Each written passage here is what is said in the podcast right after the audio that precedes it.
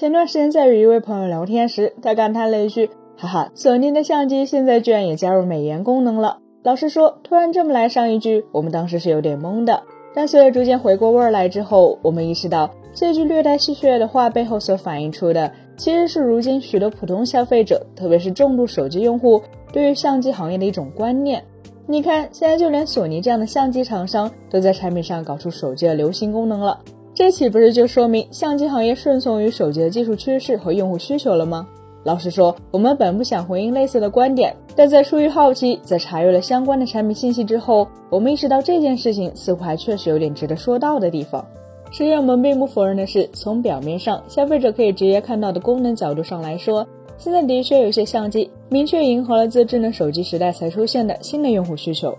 比如说他们会加入自动化的美颜模式，而且还提供了多档可选的强度。比如，他们还专门为背景虚化设计了一个专用按钮，一键就能调出基于算法的背景虚化增强效果，从而无需消费者购买昂贵的大光圈镜头就能拍出效果更好的人像照片。又比如说，这类相机还具备了能在前景和背景间进行自动切换对焦，方便进行直播的特殊模式。而这与手机上的那些电影效果视频功能，是不是颇有几分相似？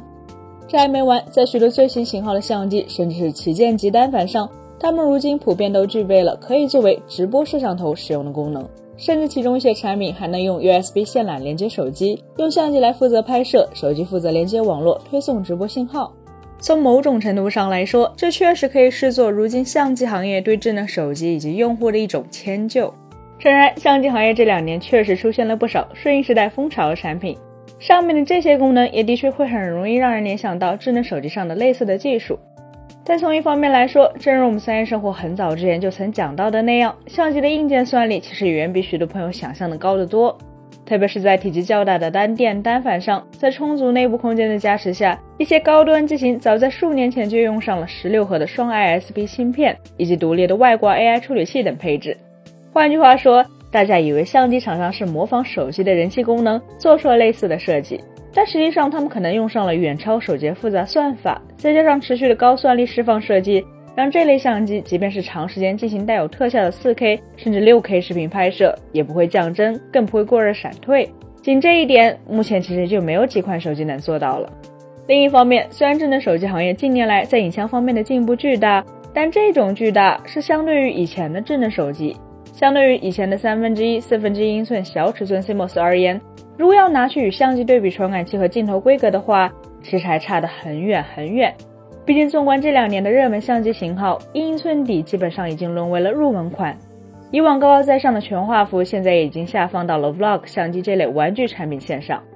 再加上富士、哈苏两家近年来大力推广中画幅规格，如今的高端相机在 CMOS 尺寸、感光能力、画面的宽容度等方面，早已进化到了手机难以企及的高度。最为重要的是，目前主流消费级中画幅相机所使用的 CMOS 尺寸，本质上来说，甚至还算是个阉割产物，并未用满中画幅规范所规定的全部尺寸。即便真到了中画幅也不够用的那一天，传统相机行业还有大画幅，还有多层传感器技术可挖掘。而对于智能手机来说，如今那些硬英寸超大底机型的厚度和重量，你就知道他们在继续增大 CMOS 这条路上的余裕，远还没有相机那般底气十足。本期节目就到这里了，更多精彩的可以关注我们三一生活的官网或全民大同名账号查询更多信息。咱们下期再见，拜拜。